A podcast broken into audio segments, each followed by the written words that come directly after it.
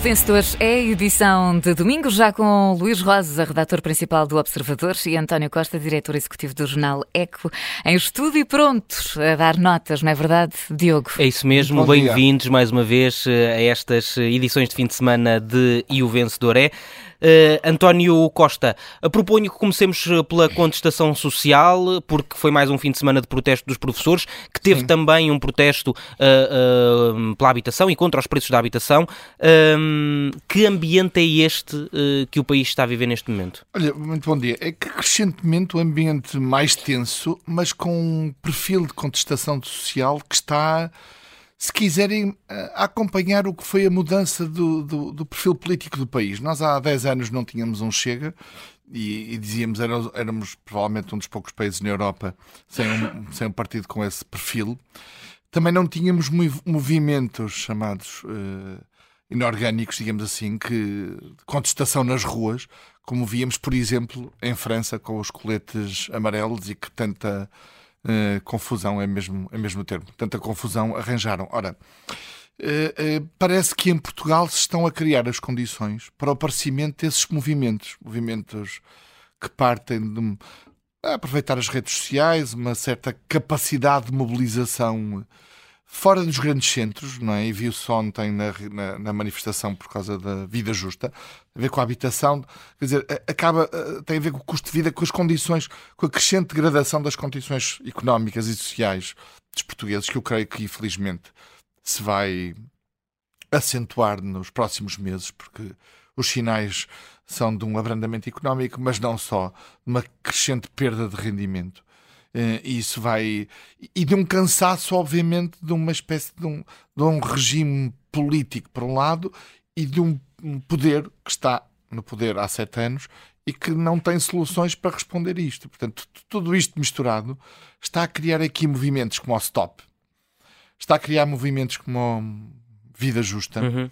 que são, que são no, no fundo, movimentos muito difíceis de perceber, muito difíceis de Controlar, não no sentido de impedir a manifestação, porque ela é obviamente legítima e, e, não, não, e desse aspecto não, não carece de problemas, mas de, de perceber e de, e de, e, de, dar resposta, porque depois não há interlocutores, não é? Enfim, nós, apesar de tudo, no stop, há ali uma, uma construção de um candidato a líder ou de um líder que tem alguma experiência política em partidos mais pequenos e, portanto, que está a assumir esse, esse protagonismo, eventualmente até com substituindo, percebe-se, a FENPROF e, a, e, e, os movimentos organizados, uhum. os sindicatos organizados. Esta vida justa é absolutamente impossível de perceber, não é? Nós, não, nós vamos percebendo os protagonistas, vão sendo entrevistados mas não há passado, não é? Não há, não há referências, não há contexto, não se percebe, não se percebe bem onde, uh, de onde é que vem e o que é que querem exatamente e como é que se responde a isto. Mas há ali elementos em comum, por exemplo, com aquele movimento também inorgânico da luta contra a Troika, por exemplo. Sim. Sim, há ali é. pessoas em comum. É, Alguns até jornalistas. E, e, portanto, e que até e que ganham hoje um novo protagonismo. É enfim, interessante esta referência de Luís, porque o movimento contra a Troika também teve esse epílogo porque houve um momento muito difícil do país em que o ajustamento criou de facto muitas dificuldades a muita gente. Estamos e, a viver curioso, sem curioso, troika, uma espécie de nova troika. E curioso é? também, porque o governo na altura era de direita, agora é um governo socialista e, e portanto, Sim, é. significa que a, a, partidarização aqui pode não ter o peso não, é, é, ou tem. É, é, importante contextualizar que a troika foi chamada pelo governo do PS para, para resolver um problema de, de digamos, de falência do país, falência financeira do país. Agora estamos a viver um, momento, um contexto diferente, porque este governo, que está em funções, enfim, o Primeiro-Ministro, este Primeiro-Ministro está em funções há sete anos, teve nos primeiros quatro ou cinco anos condições absolutamente excepcionais. Andou à boleia dessas condições excepcionais, redistribuiu, e redistribuiu muito, é verdade. Não havia contestação social? E, e, portanto, tapou a contestação social, mas não criou as condições para uma mudança estrutural do país. Ora, no momento de dificuldade, todos, todos os problemas do país vêm ao de cima e não há capacidade de resposta. Aliás, parece-me que este, este pacote de habitação eh, que, que, se percebe feito um bocadinho em cima de joelho, com medidas um bocado avulsas, e, e, que, e ao qual vão sendo acrescentadas outras medidas, eh, foi uma tentativa de, de, resposta política a uma sensação que o governo percebe que é a contestação nas ruas e precisamos de fazer alguma coisa, mas já se percebeu que este pacote de habitação não vai resolver nada, não é? Isto é, uhum. não só vai resolver, não vai resolver nada do ponto de vista da habitação ela própria, isso é outra discussão, como não chega para travar ou para limitar ou para sossegar estes movimentos de rua que também me parece podem estar a ser, digamos, contagiados pela resiliência, pela resistência, pela capacidade de mobilização dos professores, que chegaram a um ponto de uma espécie de não retorno, não é?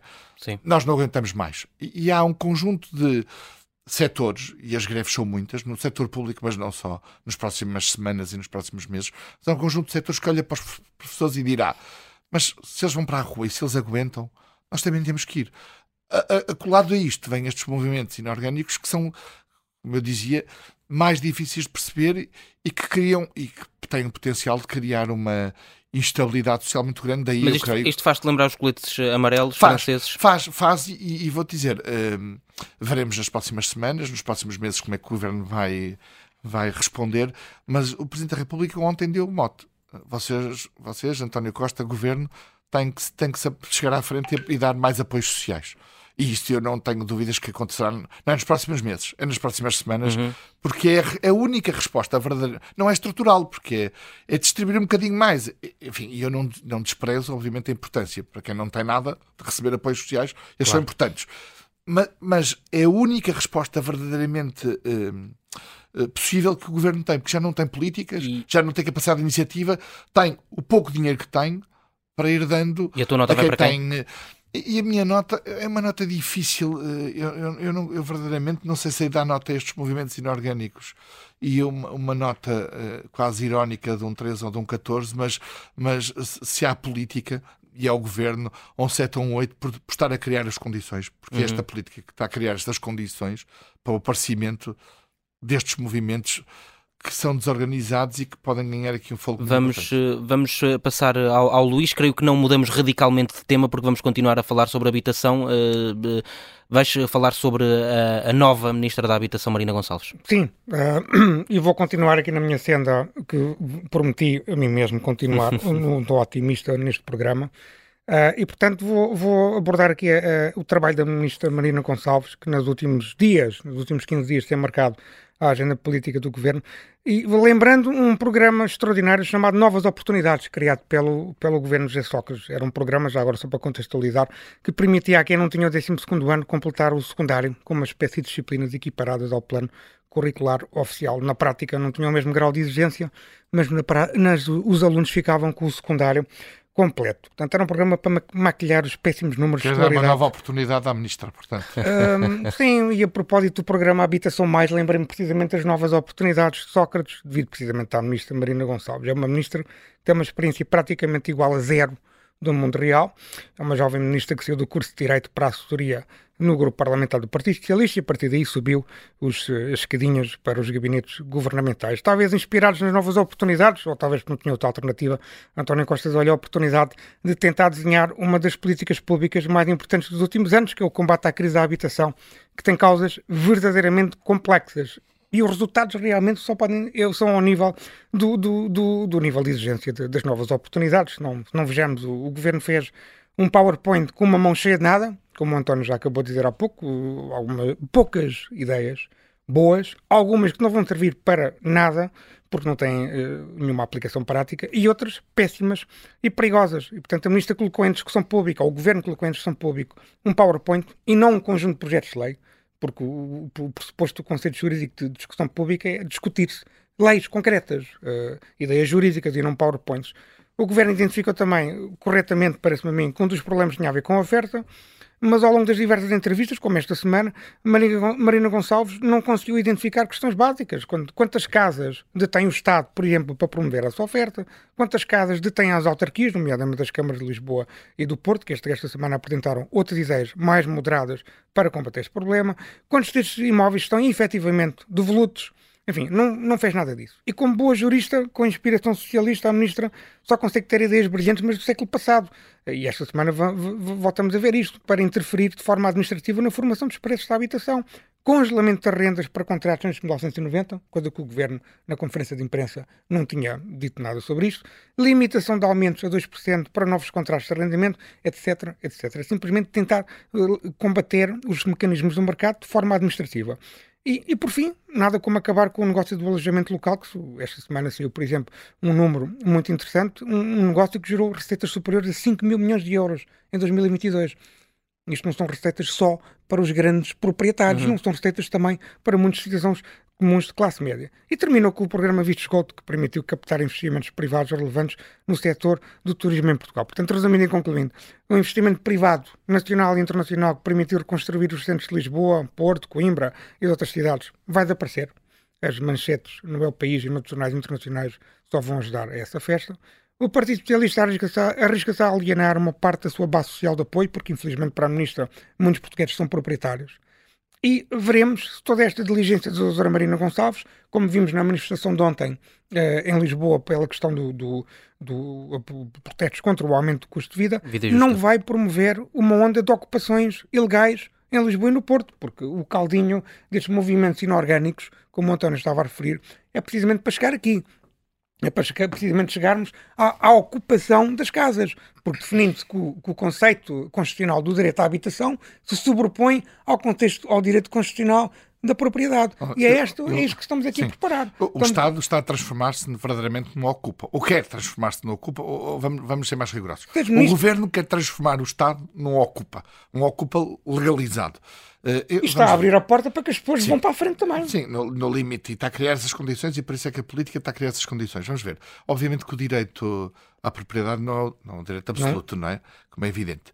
Uh, e tem que ser ponderado uh, com outros direitos e, e, e eu acho que a, a, a, discussão sobre o direito à propriedade com o direito social à habitação merece ser discutido do ponto de vista eu entre os dois uh, não tenho dúvidas em escolher qual é o direito que, que, que escolhi. Agora se nós estivéssemos numa guerra se estivéssemos aqui em Portugal a viver uma guerra provavelmente não estaríamos a discutir o direito à propriedade, mas outros direitos, porque estávamos a viver uma guerra. Ora, o, o ponto que se coloca aqui, e eu creio que Vital Moreira, no ECO, se me permitem a publicidade uh, gratuita, colocou bem o tema. E é, é um constitucionalista, enfim, suspeito de ser, uh, de ser de direita, não é? O que é que o Estado fez antes de chegar a esta medida limite de pôr em causa o direito de propriedade. O Estado nem sequer sabe quantas casas Ora, tem. Como, como, obviamente, eh, não fez muito, eu diria fez muito pouco, obviamente que há aqui muitos passos a fazer por parte do governo em funções deste e de outros para que se chegue à conclusão que a única alternativa urgente, necessária, possível para resolver o problema é que é grave da habitação é ocupar as casas. Tem que fazer muita coisa antes. E, e, e daí houve, houve todo um caminho que não foi feito. Que não foi feito e que tem que ser feito. Luís, Bem, qual é que é a tua nota? A minha, a minha nota é uma nota muito elevada. Eu dou 18 à, à Marina Gonçalves por mostrar todos os seus dotes como boa aluna, como boa aluna do programa Novas Oportunidades criado por António Costa para o seu governo. E veremos se o professor Marcelo Rebelo de Sousa, o que é que ele vai fazer à aluna Marina Gonçalves e ao seu antigo aluno Já disse António no Expresso, Costa. não é? Ele já disse que, disse tinha, tinha que, abrir vai mudar melão. a lei. Pronto. É que ele é professor de Direito. Ele, para abrir um melão, ele, ele está a se referir, ele tem que ver as leis, tem que ver os projetos de lei. É esse melão a que ele se está a referir. Esse melão, para mim, é bastante vermelho. Um vermelho uhum. daqueles escarlatos. Portanto, vamos ver o que é que o, que é que o professor Marcelo vamos, Sousa fará. Vamos ver. Uh, António Costa, quem se calhar vai precisar de procurar novas oportunidades nos próximos tempos, a fazer fé naquilo que o Presidente da República disse ontem, ou pelo menos na vontade do Presidente da República, é Fernando Medina. Oh, Diogo, eu, eu confesso, eu, eu não tenho a leitura que, que estás a sugerir eh, nesta, nesta, nessa pergunta com as declarações do, do, do, do, Presidente da República. Eu vou só ler a frase do Presidente da República. Se foi pedido pelo Sr. Ministro das Finanças, o Sr. Ministro das Finanças poderá ponderar as consequências do relatório. Vamos esperar para ver. Sim, vamos contextualizar. Eh, o relatório tem a ver com a indemnização paga a Alexandra Reis, a indemnização uhum. de 500 mil euros, fora das regras do Estatuto de Gestor Público, são regras, eh, digamos, bem definidas na lei e que determinam o, o, que direitos é que um gestor público tem quando sai despedido de uma, de uma empresa, de uma administração neste caso. Fernando Medina não era Ministro das Finanças quando, quando, eh, quando essa indemnização foi paga, uhum. não é? Uhum. Eh, era, era João Leão, João Leão. E, e Miguel Cruz, o Secretário de Estado. A responsabilidade política de Medina é outra e não tem a ver exatamente com o relatório da, da IGF, que já lá vão, mas, mas rapidamente. Tem sobretudo a ver com a nomeação de Alexandre Reis para a nave seis meses depois, ou cinco meses depois, quando Medina já era Ministro das Finanças, e portanto foi corresponsável, co-autor de uma nomeação para a nave de uma gestora sem cuidar de saber em condições é que a gestora tinha saído da TAP e depois foi ainda mais responsável quando escolheu a anterior gestora para a Secretaria, para a Secretaria de, Estado. de, Estado. E percebe-se, percebeu-se convidando-a de manhã para, para tomar posse à tarde, para ser anunciada à tarde, sem cuidar de saber em que condições é que, é que tinha sido a TAP para uma pasta em que ia tutelar a própria TAP. Ora, este relatório da IGF é, é exatamente sobre as condições de indemnização da TAP. E, portanto, eu creio que uh, o que Marcelo Rebelo Sousa está a dizer a Fernando Medina é avalie se a administração da TAP tem condições para continuar ou não porque uh, uh, o relatório que o ECO publicou, uh, publicou, publicou digamos, informação, não o próprio relatório, é claro ao dizer que Alexandre Reis não deveria ter recebido aquela indemnização naquelas condições jurídicas. Se, e ninguém tem essas contas se, noutras condições, aquela gestora tinha direito a mais ou menos dinheiro. Isso é outra história. Mas as condições que suportaram, as condições legais, ou, no fundo as leis que suportaram a, o pagamento daquela indemnização foram erradas, eh, foram ilegais, embora seja um tribunal a decidir se é legal ou não, mas o, o, a IGF dá pareceres, digamos assim, e, portanto, utiliza esta figura da irregularidade e não da ilegalidade, mas para, para bom entendedor, meia palavra, meia palavra basta, digamos uhum. assim. Mas foi claro ao dizer a, a gestora não devia ter recebido fora do estatuto de gestor público, portanto, o dinheiro tem que ser, terá que ser devolvido e recalculado à luz, digamos, de dois factos que a própria, de um facto que a TAP já assumiu, que é a gestora saiu por decisão da TAP, e, portanto, a gestora se foi despedida, alguma indemnização há de receber. Não sabemos se são 100 mil, são 500 mil, são uhum. 700 mil. Algum, algum dinheiro há de receber, como qualquer trabalhador que é despedido. E o que Marcelo Rebelo de Sousa está a dizer é caro Fernando Medina, que vai ter como lugar o, o parecer. E, e vai homologá-lo, não há razão para não o fazer. Perante um parecer que diz isto, o que é que vai fazer com a, a gestão da TAP que deu essa indemnização? Ora, o que me parece do primeiro sinal de Fernando Medina é que Fernando Medina não vai fazer nada.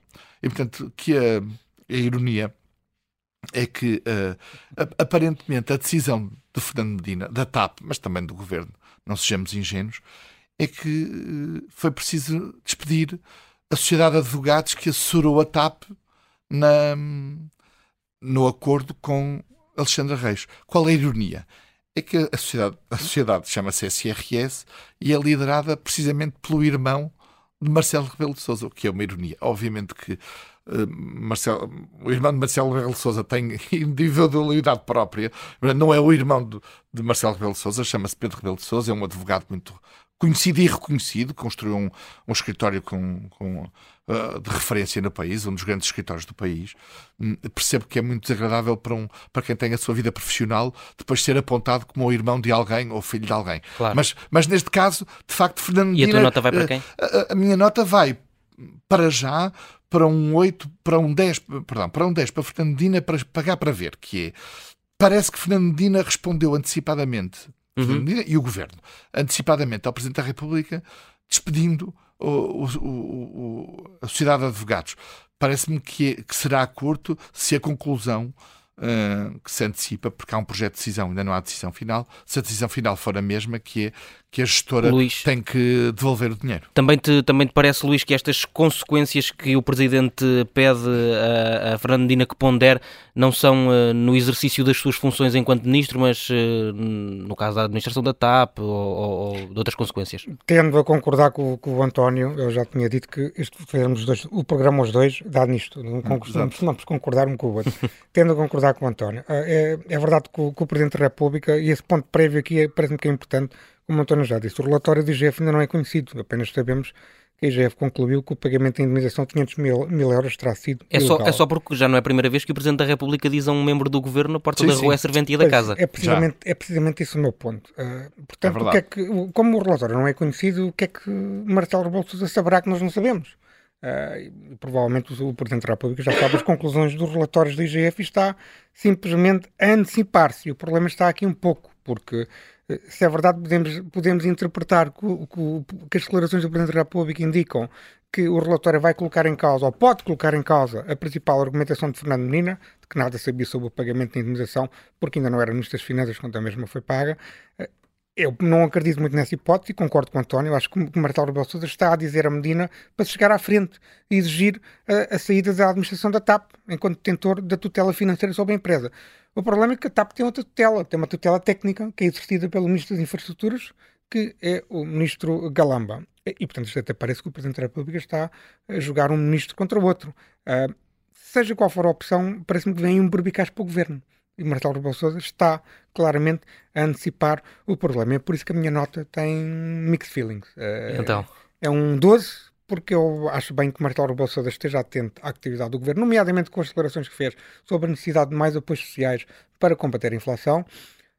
Aqui, neste caso da TAP, parece-me que não cabe ao Presidente da República fazer este tipo de antecipação porque está a promover ativamente a instabilidade governativa. Está-se a especular neste momento sobre a saída do Ministro das Finanças, que, se fosse assim, se o Ministro das Finanças, Fernando Medina, saísse do Governo, seja sobre este caso da TAP, seja sobre a questão dos, dos processos sociais, o Governo tem um problema, o Primeiro-Ministro tem um problema mas, seríssimo. Mas, sobretudo... Uh, Eu acho que o Presidente da República não se deve estar a colocar neste, neste papel de estar a promover a instabilidade governativa. Mas Fernando Medina tem outros problemas mais graves do próprio, diretos, Sim. nomeadamente as suspeitas e, e os indícios que uhum. ainda não foram confirmados se vai ser arguído, se não vai ser arguído. Sim, Aliás, o silêncio da PGR sobre, a, sobre, a, sobre o processo é, é talvez revelador é? do, do, que vem, mas, uh, mas, mas isso é para a vida política de Medina decorre diretamente da sua própria decisão. A da TAP é, diria, decisão de terceiros que agora Fernando Medina vai ter que, se não for ministro, não é? vai ter que claro. decidir. Mas a minha nota para, é para Marcelo Rebelo de Sousa e é um 12. Uhum. É um 12 uhum. porque é bom que esteja atento. Mantemos nas notas positivas. É bom, deixou de ter, deixou de ter um, de, de, de fazer um, de um, ter, digamos que lançar um tapete vermelho a tudo que o Primeiro-Ministro e tudo que o Governo isso é fazia, uhum. fazia. Isso é bom, isso é positivo, mas parece-me que não tem que andar a antecipar este tipo de informações, porque gera especulação sobre, sobre a estabilidade governativa e esse não é o papel do, do, do Presidente da República, não é promover a instabilidade do governo, seja qual for. Luís Rosa, obrigado. Obrigado, António Costa, pela Bom vossa dia. disponibilidade para mais Bom uma domingo. edição de E o Vencedor é, que uh, está de regresso amanhã, mais cedo, a partir de segunda-feira, é às oito e meia da manhã.